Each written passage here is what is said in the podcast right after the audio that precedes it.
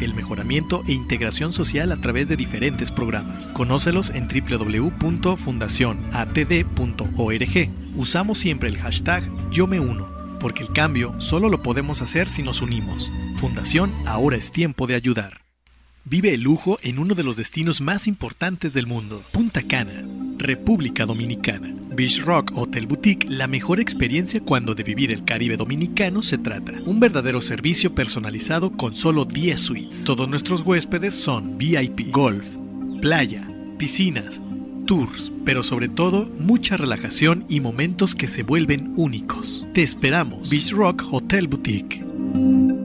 Para tus días de descanso, ven y disfruta un mar de tranquilidad en Puerto Vallarta. Descubre Puerto de Luna, donde tendrás la oportunidad de relajarte con tu familia y capturar cada momento de felicidad junto a ellos.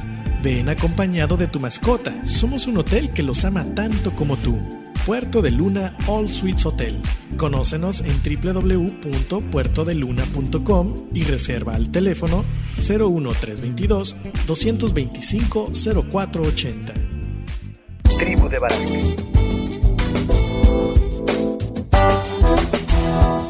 Tribu de Barak. Turismo Radio. Para, respira, siente y mira hacia adentro. Ahí viven tus respuestas. Tribu de Barak, un programa con temas relacionados con el desarrollo espiritual, personal, liderazgo, mejora continua y causas que ayuden al mundo a recuperar su esencia de vida. Tribu de Barak, edificando tu ser en las tres dimensiones, cuerpo, alma y espíritu. Caminemos juntos hacia lo mejor que la vida nos tiene reservado según nuestra voluntad. Bienvenidos.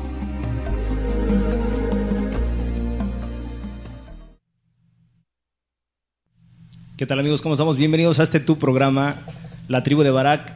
Eh, dándole gracias a nuestros patrocinadores, a Puerto de Luna, All Suites and Rentals, a Hotel eh, Blue Chairs, aquí en, en Olas Altas, en Puerto Vallarta, a nuestros amigos de Beach Rock Hotel en Punta Cana, este hotel eh, boutique, es una excelente opción si este, esta Semana Santa vas a ir para Dominicana, bueno, pues apúntate ahí al, al Beach Rock.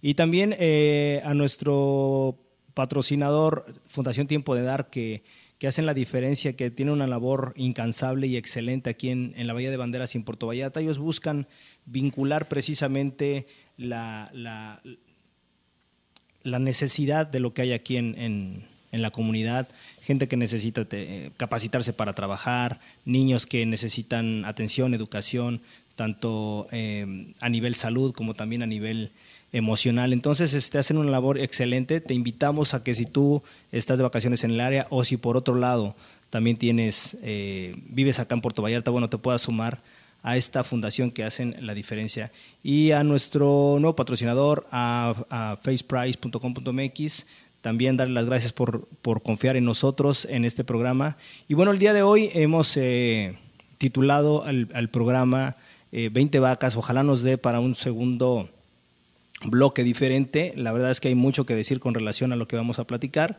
Entonces, estate atento, se va, se va a poner bueno. También quiero agradecerle a toda la gente que nos ha seguido por redes sociales. Te recuerdo que ya tenemos los podcasts en Spotify, en iTunes, eh, el canal también de YouTube, en, Facebook, por supuesto, en Instagram. Entonces, estamos ya prácticamente en todas las plataformas. Eh, a nivel de podcast ya nos puedes escuchar todos los programas que hemos hecho como la tribu de Barak ya están disponibles ahí. Eh, ahora sí tú también estás en, en Android, también estamos en, en, Google Play. Entonces, bueno, búscanos como eso, como la tribu de Barak. Y te damos las gracias por confiar en nosotros. Eh, el día de hoy, eh, como te decía, vamos a hablar un poquito de, de, este, de esta fábula, de este, bueno, no es una fábula, de este cuento que me encontré por ahí, que ya había, que ya había leído antes y que me parece fundamental ahora para para situaciones de, de qué estamos haciendo con, con, nuestra vida y cómo nos estamos comportando en, este, en, esta, eh, en, esas, en esas etapas ¿no? que vamos pasando por lo que, lo que de repente Dios nos regala. Entonces, el día de hoy también tenemos, hemos preparado tres canciones. Eh, padres, ojalá te gusten. Vámonos con la, con la primera. Este, y ojalá que la disfrutes. Para regresar de lleno con el, con, con el programa del día de hoy las 20 vacas. Un saludo a todos los amigos que nos están viendo por Facebook Live. Este, no se, No se vayan, eh, se va a poner bueno. Y también desde el perfil de Luna Nueva también vamos a transmitir específicamente los bloques 1 y 2 del contenido del día de hoy. Entonces no se Tribu de Barak.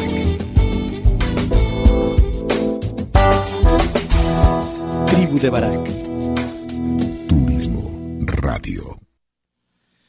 ¿Qué tal amigos? Ya estamos de regreso. Un saludo a todos los que nos están siguiendo por Facebook Live. Estamos transmitiendo desde dos perfiles, desde el perfil de Turismo Radio y desde el perfil de Luna Nueva. Esa Luna Nueva es, el- es la cuenta que de alguna manera está vinculada a todo lo que, lo que yo voy realizando en el, tema de, de la comunicación. Y como te decía, el día de hoy hemos titulado el programa 20 vacas, pero realmente el nombre del cuento te lo quiero pasar por si de repente te interesa leerlo, está interesante, está padre. Eh, se llama Valiosos y Únicos. Y si más o menos mascas el inglés o has escuchado esta canción subtitulada, habla precisamente de alguien que ve en una persona que es muy especial y que él se siente nada especial, se siente un bicho raro, un, un widow, ¿no? Un, sí, un bicho raro. Entonces, este, elegimos esta canción precisamente por cómo una misma persona puede tener dos percepciones, una diferente propia, baja, ¿verdad? Y de alguien más, una, eh, una opinión pues muy por encima, ¿no? Entonces, eh, el día de hoy me voy a permitir leerte el cuento porque está bastante largo, me lo intenté aprender y la verdad es que me, me cortaba como la mitad y le cortaba a veces cosas importantes. Entonces, para evitar sesgos, te voy a, te lo voy a leer, ojalá, ojalá este eh, sea de tu interés y lo vamos a comentar, ¿vale? Dice así. Hubo una época en que los barcos que recorrían el Mediterráneo, ida y vuelta desde Cádiz hasta Estambul, se detenían en los puertos de las islas. Allí, mientras los cargueros desembarcaban sus mercaderías y se aprovisionaban todo lo necesario para seguir su viaje, los marineros repetían el mismo ritual. Recibían su paga y corrían a la taberna para gastársela eh, hasta el último centavo en vino y mujeres. Y cuando el dinero se acababa, dos o tres días después, volvían al barco, saturados de alcohol y borrachos de sexo, o al revés, para dormir hasta que el carguero volviera a hacerse a la mar. El pescador me contó que un día dos marineros cruzaban el viejo puente de madera construido sobre el río. Camino a la taberna, su barco había en- entrado en el puerto muy temprano esa mañana y la mayoría de sus compañeros habían adelantado, colgándose literalmente de los camiones de transporte que llevaban las mercaderías al pueblo. De pronto, el más joven de los dos amigos se quedó mirando por encima de la barandilla, hacia el, hacia el costado que miraba hacia el río. ¿Qué haces? Vamos, sugirió uno de ellos. Ven aquí, dijo el otro. Mira, ¿no te parece hermosa? El otro miró hacia abajo y vio una campesina que llevaba la ropa a orillas del río. Pensó que su compañero no se refería a ella, ya que jamás emplearía la palabra hermosa para descubrirla. Sobre todo porque dada su edad, su costumbre y su intención, cualquier mujer que aparentara tener más de 25 años era considerada vieja. Voy a hacer un paréntesis acá para aclarar que esto, eh, este cuento, pues obviamente tiene sus, sus años, y entonces ahora alguien, alguien de 25 años no sería vieja, ¿verdad? Entonces, para situarnos, situarnos ahí. Seguimos. Dice, ¿de qué me hablas, amigo? De esa mujer de la que lava la ropa, ¿no la ves? Sí la veo, pero no entiendo qué le ves de hermosa. En la taberna nos esperan mujeres mucho más jóvenes, más guapas y con toda seguridad, con mucho más deseo de complacernos, mucho más que ella. Ven, vamos. No, dijo el más joven, tengo que hablar con ella. Ve tú y te alcanzo al- en la taberna. Dicho eso, empezó a caminar por el sendero que llevaba al río. No tardes demasiado, le gritó el otro de- desde lejos, y siguió su camino hacia el pueblo. Sonriendo, mientras negaba con la cabeza lo que había pasado, el marinero se acercó hasta la orilla y en silencio se sentó en el césped unos metros detrás de la joven.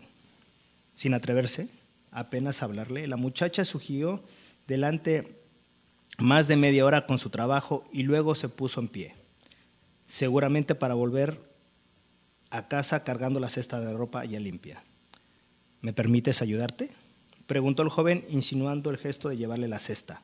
¿Por qué? respondió ella. Porque quiero, dijo él. ¿Por qué? repitió ella.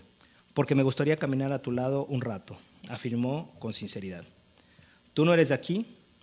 Vivimos en un pueblo muy pequeño y aquí no se supone que una mujer soltera pueda, pueda caminar acompañada de un extraño. Entonces, déjame llevar la cesta para conocerte y que me conozcas. Así ya no seremos extraños. La muchacha sonrió sin decir nada y empezó a caminar hacia el pueblo. ¿Cómo te llamas? se atrevió a preguntar él a cabo de diez minutos. Nácar, respondió ella, sin pensar que debía o no debía contestar. Nácar, repitió él y luego agregó, eres tan hermosa como tu nombre. Tres horas después, el muchacho entraba a la taberna, buscaba a sus amigos entre el mar de gente y la nube de humo espeso que llenaba el tugurio. Cuando sus ojos se acostumbraron a la oscuridad, vio que su amigo gesticulaba fuertemente desde el rincón pidiéndole que se acercara.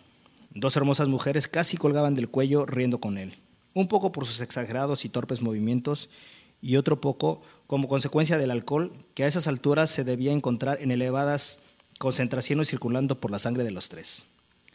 Si llegas a tardar un poco más, te quedas sin probar el vino, le dijo cuando lo tuvo cerca. Y luego, mirando una de sus acompañantes, agregó, sírvele un poco de vino a mi amigo, por favor. Escúchame, le dijo el joven, necesito tu ayuda. Claro, hombre, yo pago. No, no me entiendes, me quiero casar. Oh, yo también me quiero casar. ¿Prefieres a la morena o a la pelirroja? El más joven sacudió la cabeza y su amigo suavemente para llamar la atención y seguir que su mente venciera el vino y pudiera prestarle un poco de atención.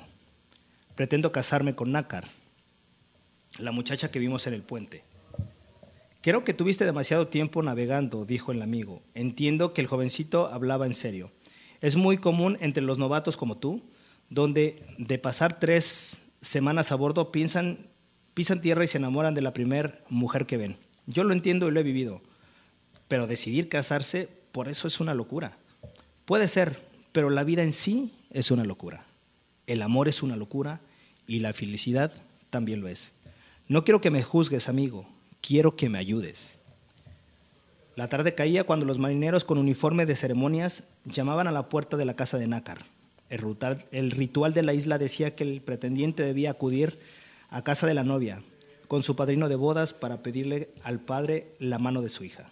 Este reclamaría una dote, como era la costumbre, y, y si había acuerdo, se establecería el momento y la fecha de la boda. ¿Estás seguro de lo que haces? preguntó el improvisado padrino. Más que ninguna otra cosa, dijo el pretendiente. Finalmente el dueño de la casa apareció. El que apadrinaba se adelantó y dijo rigurosamente, mi amigo quiere pedirle a su hija en matrimonio.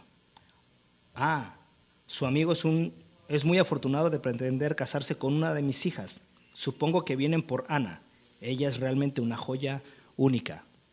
Nosotros, quería decir el padrino, sin embargo fue interrumpido por el padre. A pesar de que apenas tiene 18 años, es ya toda una mujer. Siguió diciendo el hombre sin escuchar a su interlocutor. Siempre supusimos que sería la primera en dejarnos. No solo es bellísima, sino también hacendosa, sensual y muy saludable. Nunca se ha enfermado. No solo es bellísima, sino aparte es una bella mujer. Como comprenderás, nos costará mucho trabajo dejarla ir con tu amigo, pero veo que son gente buena. Te la daré por el valor de 20 vacas. Aquí quiero hacer otro paréntesis, dado que era la costumbre, y no es que una mujer valiera 20 vacas, pero así, así se estilaba, así que pongámonos en contexto. No, no, ni una menos, ella lo vale. Yo lo entiendo, dijo el amigo del novio, pero no, no es Ana la, la pretendida. Oh, qué agradable sorpresa, dijo el hombre. Yo creía que ya no quedaban jóvenes que valoraran la inteligencia. Rubí es la más inteligente de las tres. Aunque no tiene el cuerpo perfecto de su hermana menor, lo compensa con una mente brillante, una sagaz compañera y una amiga fiel. No dudo que será una excelente madre. Por ser ustedes se la puedo ofrecer en 13 vacas. No lo duden, es un muy buen precio.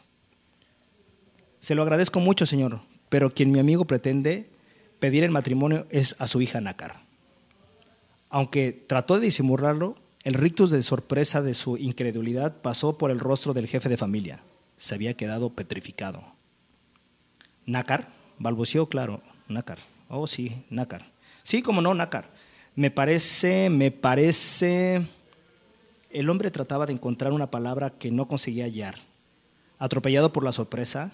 Oh, me parece maravilloso, dijo al fin. Solo el hombre inteligente y bondadoso puede ver la belleza oculta en la mujer. Ciertamente tiene mucho que, que aprender, pero también tiene una gran disposición para hacerlo. Es, muy es una muy buena oportunidad para conseguir una buena esposa y a un muy buen precio. Considerando que es la mayor, se la daré por el valor de siete vacas. Bueno, quizás seis, pero no puedo bajarme de ahí.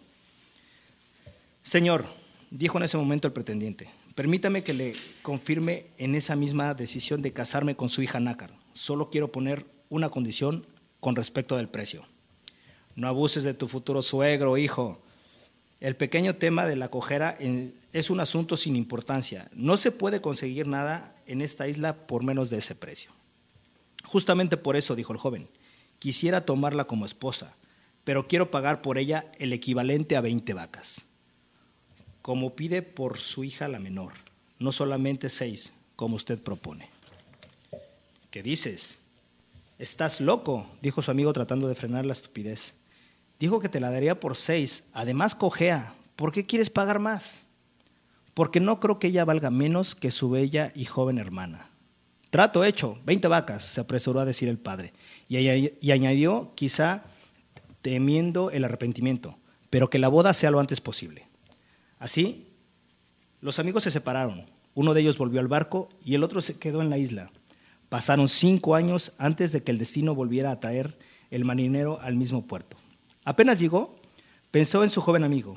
¿Qué habrá sido de él? ¿Se habría casado? ¿Estaría viviendo, en la isla aún? Preguntando aquí y allá al joven, marinero llegó alguna, a lo que alguna vez se había casado con su hija del isleño.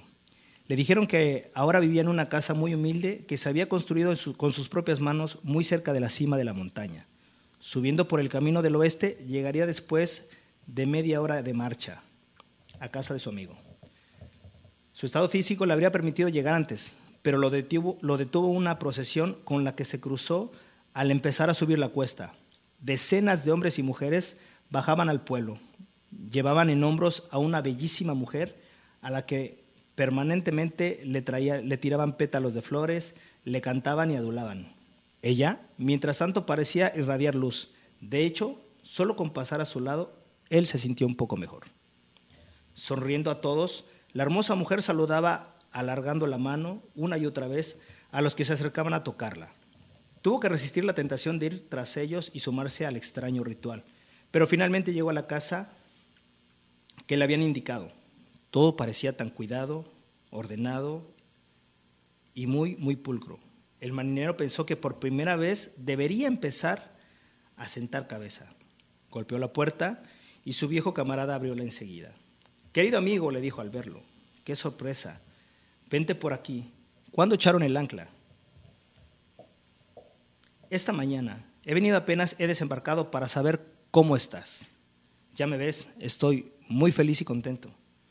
¿Cuánto me alegra? ¿Y tu esposa? Casi tenía miedo de preguntar. Ah, qué pena me da que no esté aquí. Hoy es su cumpleaños, ¿sabes? Y la gente del pueblo la vino a buscar para agasajarla. La quieren tanto. La tratan como si fuera una santa. Debes de haber cruzado con ellos al subir. Ah, sí, lo he visto. Ay, ¿dónde me quedé? Ah, sí lo he visto, pero no no sabía que habías vuelto que te habías vuelto a casar. ¿Yo? ¿Volverme a casar? ¿Qué dices? Sigo casado con Nácar, la joven que vimos en el río, lavando ropa, y cuya mano pediste para mí, ¿recuerdas? Pero no dices que es la mujer que llevaba en andas hacia el, pueblo. Esa no podía ser ella. ¿Cómo que no podría ser ella? Perdón, amigo, yo la conocí. Nácar era una mujer que aparentaba hace cinco años más edad de la joven que, de lo que lo tenía. Y mucho más que la joven de la procesión. Además, esta era bellísima y tu esposa, perdona que te lo diga, pero no lo era. No, no lo era, como es ahora. Pero se ha vuelto así, como la viste. Pero ¿cómo puede ser? Pues no lo sé. Quizá se deba a la dote. ¿Cómo dices? No te entiendo. Yo di por ella una dote de 20 vacas el precio que se pagaba por las más hermosas y tiernas mujeres en ese tiempo. Y quizá por eso La traté siempre como una mujer de 20 vacas y le ayudé a que supiese que así era ella. Creo que es posible que eso sea lo que la empujó a convertirse en la fantástica mujer que hoy es. Hasta aquí la fábula. En el sentido de todas las palabras que nosotros vamos creyéndonos, en el sentido que nosotros vamos entendiendo la vida y nuestra manera de ser, de pensar y de vernos a nosotros mismos, en ese mismo sentido nosotros vamos transformando o vamos actuando en consecuencia. el cuento tiene muchísimas enseñanzas. Eh, es, un, cuento padrísimo, creo yo. Eh, lo, primero es, es, ver cómo el papá eh, no puede lograr ver lo que este enamorado vio en su día, en esa mujer, ¿no? Él pretendía que ella valía mucho menos que sus demás hermanas, por cuestiones culturales, pero sobre todo por la parte física, por la belleza física. Él propone que el precio que se debe pagar por ella es inferior. Sin embargo, hay gente que ve en nosotros, en este caso el enamorado que ve en ella, algo que iba más allá de lo que tanto la muchacha como el papá, incluso su amigo, podía ver. Él vio potencial, vio carisma, vio belleza, vio un ser único e irrepetible. Y el problema es que nosotros vamos fijando nuestra creencia personal precisamente en esa misma en esa misma sintonía. Vamos pensando y vamos creyendo que nosotros valemos en eh, eh, determinada, no puedo decir cantidad, porque eso es, eso es un ejemplo que, se, referencia cuando se acostumbraba a eso, pero, pero nosotros mismos nos vamos, nos, nos vamos poniendo un valor, nos vamos asignando el qué sí puedo, qué no puedo, qué cosas me son permitidas, qué cosas no me son permitidas. Y ese es el inicio de, algo que va más profundo, porque nosotros mismos trasladamos eso hacia los demás.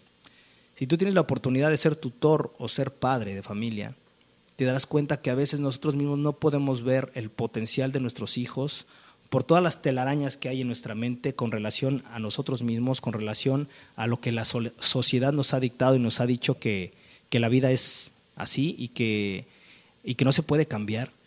Y entonces nosotros pasamos esas, ah, esas ideas limitantes de la gente, ¿no? esas ideas limitantes de, en este caso, de nuestros hijos o de las personas que colaboran con nosotros, donde vemos que a lo mejor no son muy diestros para algo y los etiquetamos en todo. Decimos que esa persona no vale o no es capaz, sin embargo, tal vez no es capaz en determinadas cosas o todavía no es capaz porque le hace falta experiencia o le hace falta adiestramiento nosotros vamos creyéndonos un cuento, nosotros vamos haciendo de nosotros una idea regularmente errónea.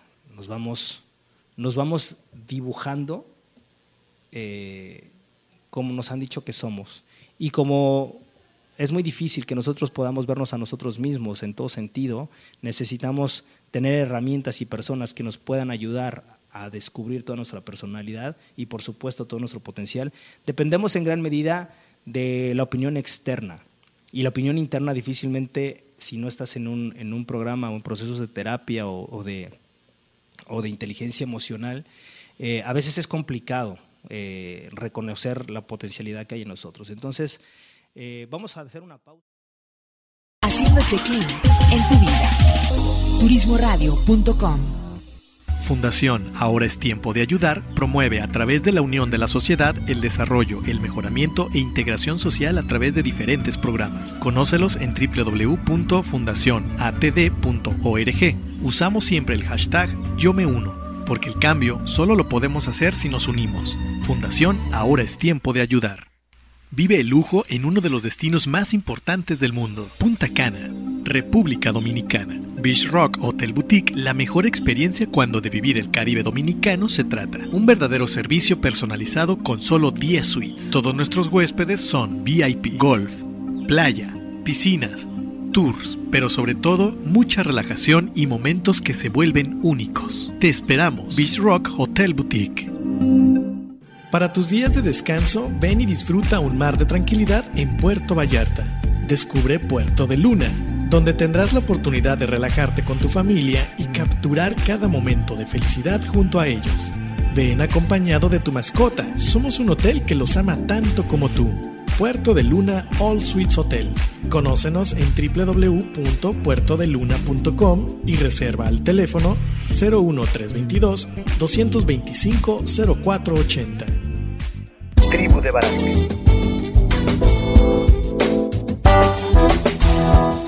Tribu de Barak. Turismo Radio. ¿Qué tal? Y ya estamos de regreso. Nos agarró de. Me agarró de sorpresa. Siempre el Tavo me cambia la jugada. Le acabo de preguntar que si dura comerciales y me dijo sí, y luego ya me dice vas. Bien, el día de hoy estamos hablando de, de un cuento que se llama. Bueno, yo le, yo le puse las 20 vacas porque lo que quiero tras- transmitir es precisamente esa, esa idea de, de que si. De, eso, de hecho, dice un, eh, un, un- un adagio, se me hace que es griego, que como tú mires a la vida, la vida terminará viéndote de la misma manera.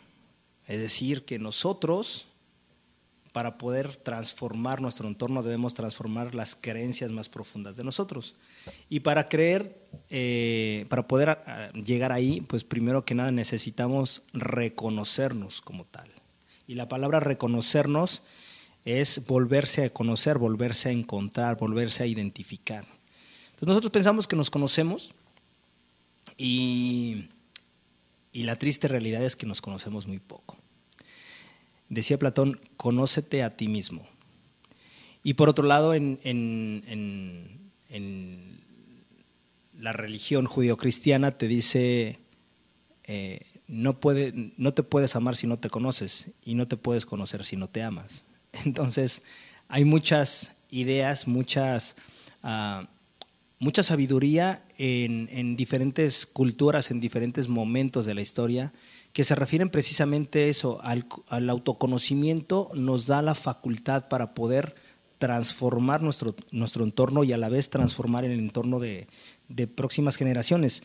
De hecho, si, si somos observadores en diferentes culturas, incluyendo eh, la prehispánica aquí en México, eh, los, los antiguos o los viejos tenían un lugar muy especial en, precisamente en, en la sociedad por la sabiduría que ellos iban trasladando de generación en generación, pero sobre todo porque ellos, en ellos recaía el ir trazando el camino, el ir trazando el, futuro del- de la comunidad. Y todo lo que ellos fueran haciendo iba a repercutir en tres generaciones hacia atrás. Y eso quiero transmitirte el día de hoy. Todo lo que tú hagas por ti, lo estás haciendo a la vez tu generación, es decir, por la persona con quien compartes, sea tu pareja, sea tu novio, tu esposo, o la persona con la que vivas, tu roommate. También vas a trasladar a las próximas generaciones, llámese tus hijos, tus sobrinos, la- las próximas generaciones, o a lo mejor tienes algún, eh, alguna persona que estés mentoreando, tutoreando también, lo que tú seas lo vas a trasladar, y ellos a su vez lo, lo van a trasladar a partir de lo que tú les, les compartas y les transmitas. Entonces, nuestra responsabilidad de, de conocernos, de transformarnos y de evolucionar no, re- no es para ti solamente, recae en una responsabilidad que tú irás permeando hacia afuera. Pero ¿qué pasa cuando ni siquiera nosotros mismos nos entendemos? Cuando nosotros buscamos hacia afuera lo que está dentro. ¿Qué te quiero decir? De repente hemos transformado la idea de éxito con ideas de fama. La gente no busca el éxito como tal, la gente busca fama. En una sociedad, en una modernidad donde las redes sociales nos permiten precisamente eso de lo que estamos hablando, tener, tener las herramientas y los medios para poder de, de alguna manera buscar que los reflectores miren hacia nosotros. Y entonces empezamos a subir cosas como eh, como videos, como selfies de viaje o comprándonos un auto o lo que se supone que son momentos felices y de éxito, pero realmente no buscas el éxito. Lo que estamos buscando es el reconocimiento ajeno para poder sentirme bien, que es una necesidad eh, meramente humana y está bien. El punto es que nosotros hemos dimensionado la sobredimensionado la valoración de hacia afuera hacia, hacia con uno y no al revés. Yo tengo que empezar conmigo para poder reconocer a los demás, en este caso a nuestros propios hijos. Eh, si tuviste la oportunidad de escuchar el cuento que, acabamos de narrar, que acabamos de leer, eh, el marinero tenía mucho, mucha abundancia en él para poder ver lo que vio en su amada. ¿no? Digo, este es un tema más romántico y tal, pero pero un, corazón pobre, un corazón miserable no puede reconocer la belleza ni la abundancia real. Cualquiera puede mirarse, en, puede, puede observar la belleza estereotipada, por supuesto, la que nosotros entendemos y reconocemos como belleza, pero no cualquier corazón puede reconocer un corazón eh, generoso, un corazón abundante. Entonces eso, eso va a partir a través de tener un corazón generoso y abundante. Este, entonces imagínate que en esa, en esa búsqueda que nosotros queremos de reconocimiento empezamos a querer, a querer pedirla, exigirla, demandarla o provocarla en el otro, en mi pareja, en la sociedad, en los amigos, en mis papás, incluso en mis hijos, ¿no? Y entonces, de repente, ¿por qué me frustro cuando hago, hago algo que debería ser reconocido eh, y no me reconocen? Empiezo a pensar que no me valoran, que los esta palabra me encanta, que los sacrificios que yo hago no son valorados. No me malentiendas si tú la dices, no me malentiendas si tú lo piensas, pero quien hace sacrificios realmente está haciendo las cosas a fuerza, o como decimos en México, a huevo. Quien ama no se sacrifica. Quien ama se ofrenda, quien ama da, sin importar si es reconocido o no. El problema es que nuestra, nuestra condición humana nos, de repente nos pide que, que necesitamos sentirnos reconocidos. Esa es una necesidad y está bien. Y cuando ese reconocimiento viene de alguien que lo hace natural, no forzado, no condicionado, tu espíritu y el mío se van a sentir mejor. Pero si es algo que yo provoco precisamente para que mínimo me den las gracias y cuando me las dan, pues ya me siento medianamente bien, ¿no? Pero cuando no me las dan, me lleva un proceso de frustración, de conflicto, incluso de coraje, que cuando, no voy a decir nada, pero cuando hay un conflicto, lo primero que voy a echar en cara con esa persona es que ni siquiera valoran los sacrificios y todo lo que yo hago por ellos. Y yo te quiero recomendar y te quiero invitar en esta mañana que no hagas nada por nadie, nada que tú quieras que te reconozcan. Si en ti no nace felicitar a alguien por el día de su cumpleaños, pues no lo hagas. Así de sencillo. Si te invitan a una fiesta y no quieres llevar regalo, pues no lleves. Cuando nosotros nos sentimos obligados a dar, es porque ese sentir obligados es que quiero cumplir, pero aparte quiero que me reconozcan que yo llevé regalo, que no fui de los piojos que no llevo regalo, ¿no? O de que yo siempre me acuerdo de los cumpleaños de los demás. Yo soy una persona que no me acuerdo de los cumpleaños desafortunadamente ni de mi mamá, para ser honesto. Del único que me puedo acordar son de mi hijo y el mío me lo aprendí después de los 13 años, creo. No es algo como que esté en mis prioridades. Entonces, de repente la gente puede llegarse a molestar porque no, lo sé, no se les felicita, pero ahora ya tenemos herramientas, ¿no? Como, como los reminders de, Facebook, de, de, Skype y otras que te dicen, ah, hoy es cumpleaños de Tavo, por ejemplo, ¿no? Es cumpleaños de, de Chendo, mi, compa. Ah, hoy, hoy. Ah, bueno, me están recomendando. Fíjate, tenemos también al Tavo que me, que me, que me recuerda que es cumpleaños de Jorge Benavides. Felicidades, George, si nos escuchas y si no, pues como quiera, felicidades. No, ocupamos tu reconocimiento para saber que te felicitamos. Y también a mi compadre Chendo, que, que sí se está conectando. Compa, felicidades, Dios te bendiga, muchos abrazos. Y si no me lo reconoces, pues no importa, es de corazón. Estamos hablando de que todas las. to- toda la pobreza, todos los huecos, toda la ruptura que nosotros tenemos en, en- en el interior, en el, en el alma, en el espíritu, va a buscar un relleno de algo y lo va a buscar desafortunadamente fuera de donde tiene que buscar. Va a empezar a mirar hacia afuera y no miramos hacia adentro. Y eso me recuerda a un chiste que te quiero contar. Ese chiste está muy bueno también. Resulta que, imagínate que es una noche muy oscura en una ciudad como esta, digamos Puerto Vallarta, y no hay luz. Y entonces va caminando policía y se encuentra a un borrachito, un borrachito que venía literalmente hasta las manitas. Está abajo de un farol, recargado, y está buscando algo. A ratos con las dos manos se medio sostiene y, y está busque y busque. Y entonces llega el, el- el policía y al verlo tan mal, pues le genera pena, le genera lástima y decide ayudarlo. Entonces le pregunta qué es lo que está buscando. Y le dice, ¿sabe qué? Se me cayó mi llave y no puedo entrar a mi casa. Entonces, pues necesito encontrarla, si no, no puedo entrar. Y ya el policía le dice, me imagino, pero mire, ya van dos veces que está que se va de cuernos, ¿por qué no mejor se recargan a pared y yo busco sus llaves?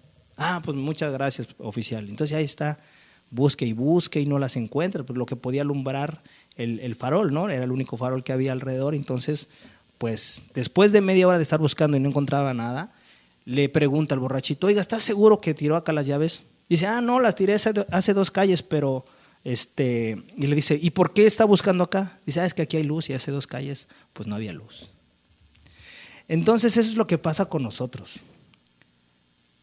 Buscamos hacia afuera, donde hay luz, donde hay ruido, pero hacia adentro, donde está oscuro, donde nos va a costar trabajo encontrar las carencias, las falencias, no nos animamos a buscar. Es más, ni se nos ocurre que debemos buscar ahí.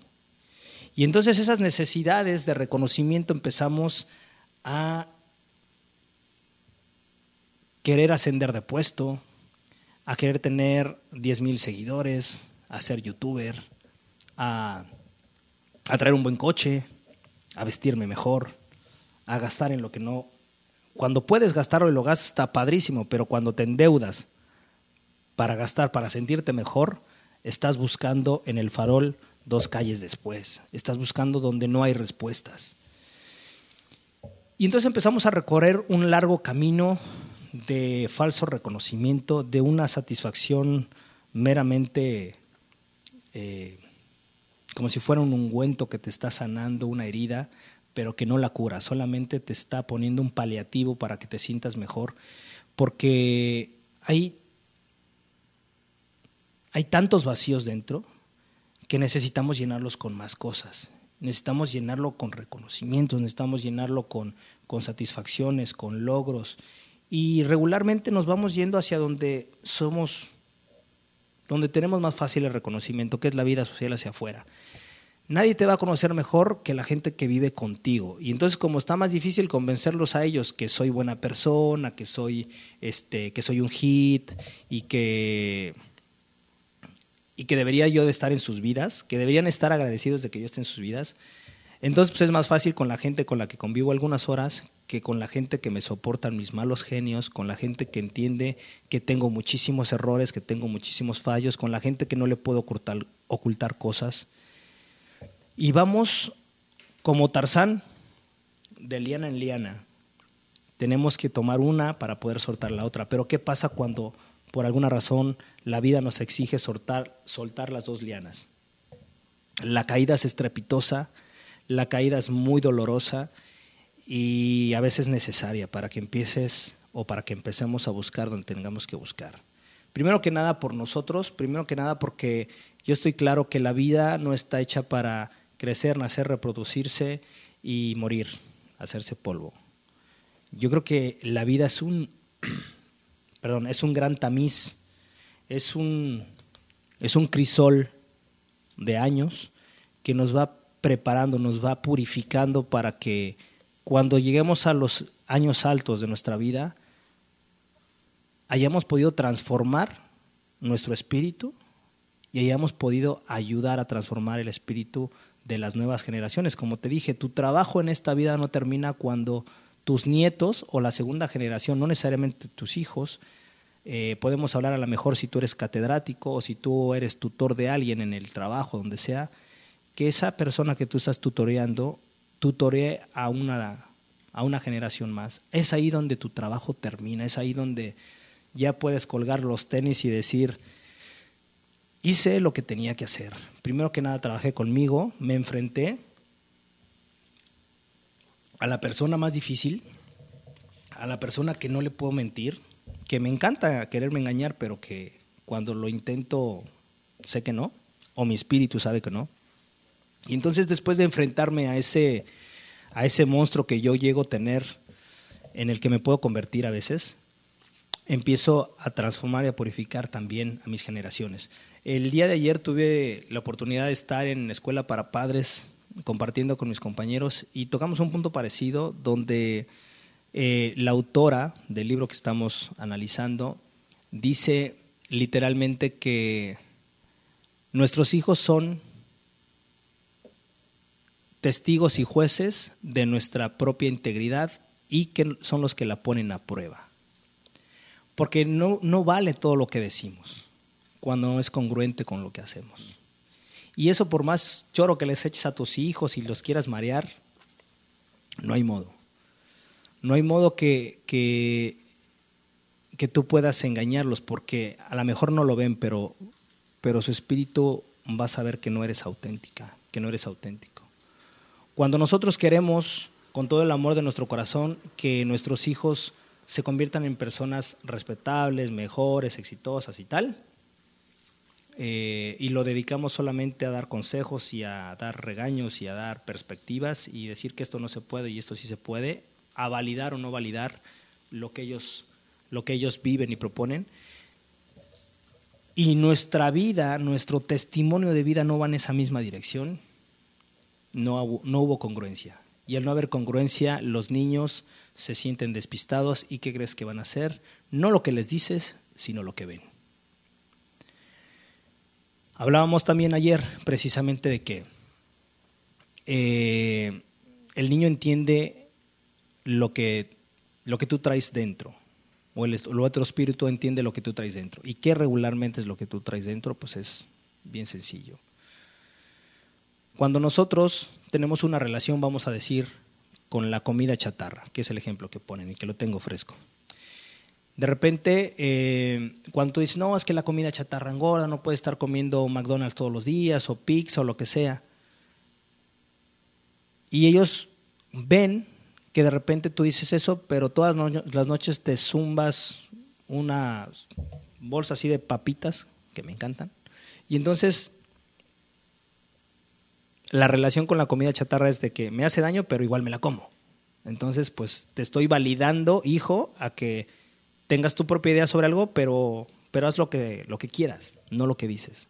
Nosotros vamos modelándole a nuestros hijos eh, las relaciones con, con nosotros mismos, con los demás, con el dinero, con la comida, con la disciplina, con la honradez, con los valores. Y entonces caemos en algo que se llaman principios. La diferencia entre valores y principios se basa únicamente en que los principios tuyos, los que tú vivas, son inamovibles a pesar de cualquier circunstancia. Los valores es lo que tú más o menos concuerdas, quieres orientarte para allá, pero son flexibles dependiendo la circunstancia o la persona. Vamos a decir, en esta casa no se miente, bueno, pero si es una mentira blanca, pues no hay tanto problema porque no hace daño a nadie. Entonces ahí estás teniendo una escala de valor, es decir, lo valoras, pero no necesariamente lo cumples a rajatablas. Sin embargo, si en esta casa no se miente, es no se miente, no dices una, una mentira por más que esa pueda terminar tu matrimonio o llevarte a la quiebra o, o lo que sea.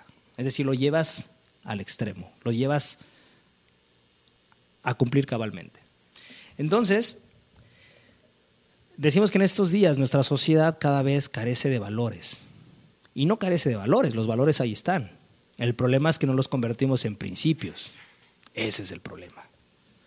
Los principios es algo que a veces nos queremos llenar y nos queremos convertir casi en santos, pero si tuviéramos solamente tres principios, que son los mínimas número de patas que puede tener una mesa, para que tú sobre eso edifiques tu persona y por supuesto tus ideales y lo que tú, en lo que tú te quieres convertir, de esa, de esa misma manera es que podemos trasladar a las demás generaciones. ¿no?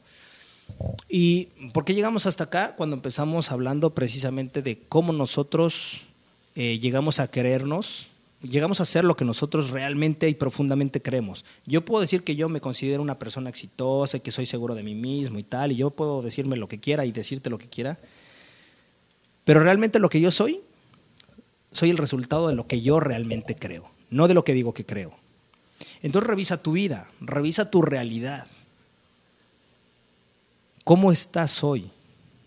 Ese es quien eres, ese es lo que crees. Ahora, ¿cómo te gustaría estar? Bueno, pues hay que caminar hacia allá. La vida es evolucionar, es transformar, lo que yo te decía. Venimos a esta vida a hacer de ella un viaje maravilloso que nos vaya purificando y que cuando llegamos, la niñez siempre es regular, no siempre, regularmente es, es muy padre para quien sea, hasta determinada edad. Aunque haya cosas crueles y tristes, regularmente hay momentos muy padres. Y en algún momento precisamente de querer embonar nos perdemos y empezamos a, buscar caminos diferentes y, nuestro lugar en la sociedad para poder ser aceptados. Y en esa, en esa búsqueda de un lugar resulta que perdemos el más importante, que es el de nosotros mismos, el interno. Entonces, eso ya pasó. Pero cuando llegas a la conciencia, cuando empiezas a, hacer, a hacerte responsable de tu vida y a no culpar a mamá, papá, la situación, la economía, al peje. Siempre digo el peje porque es, lo que está de moda, ¿no? Entonces así me, pongo trending topic.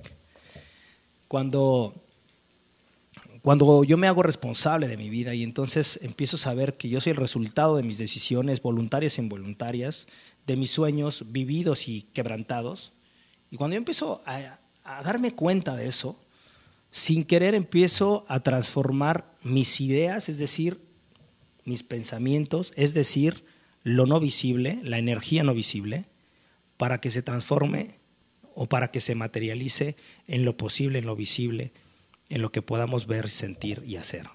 Pero todo parte precisamente de esa necesidad de conocerte para poderte amar o de amarte para poder conocerte, de saber que tenemos un montón de cosas que mejorar, de encontrarnos desnudos ante el espejo, y puede ser literal, pero realmente esta metáfora la uso de que hay cosas muy feas que viven dentro de nosotros, pero el cerrar los ojos y no quererlas ver no te va a ayudar en nada.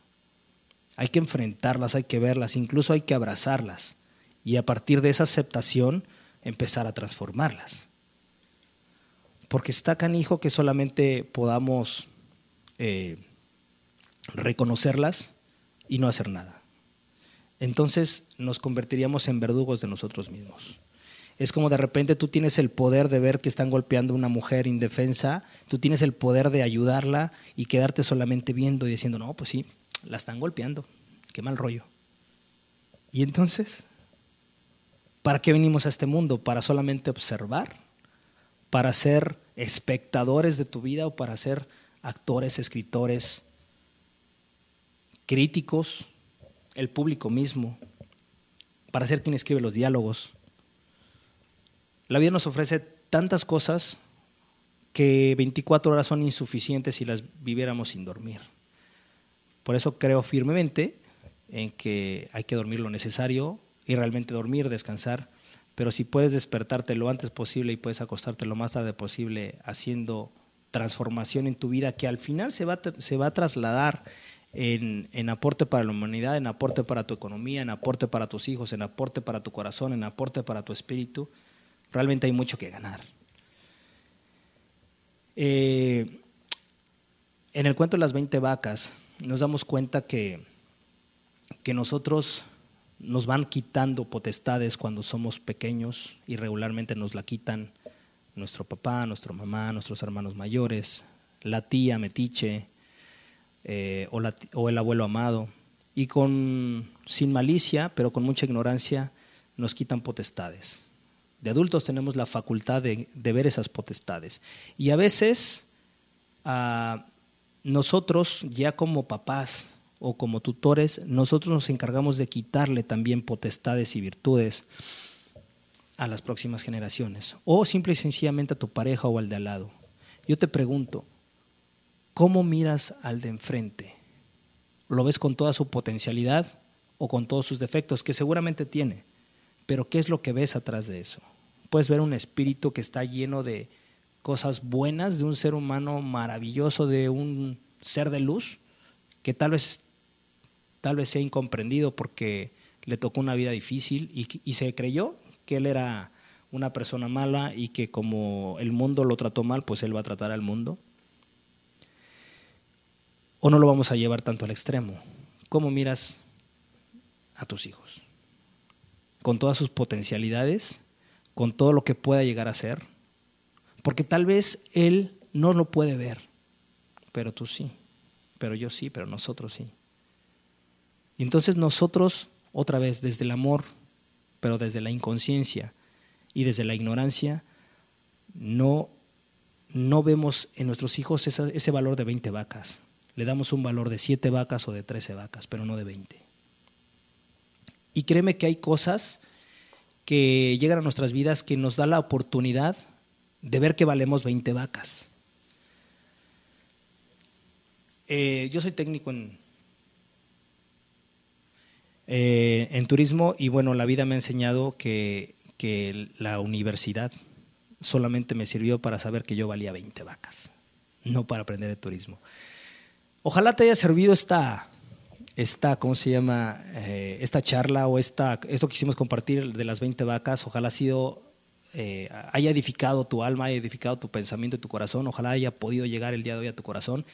Te pido que nos sigas en redes sociales, búscanos en Spotify como la tribu de Barak, búscanos en YouTube, búscanos en Google Play, en App Store eh, y obviamente en Turismo Radio. Te damos las gracias, que Dios te bendiga. Piensa en tu cuerpo como el vehículo, tu alma como el volante, tu espíritu como el motor y la mente, tus pensamientos como el conductor de tu vida. En la tribu de Barak observaremos y edificaremos el vehículo, poniendo al conductor al volante utilizando el motor en favor de la vida y el bienestar. Todos los viernes, 10 de la mañana, por turismoradio.com.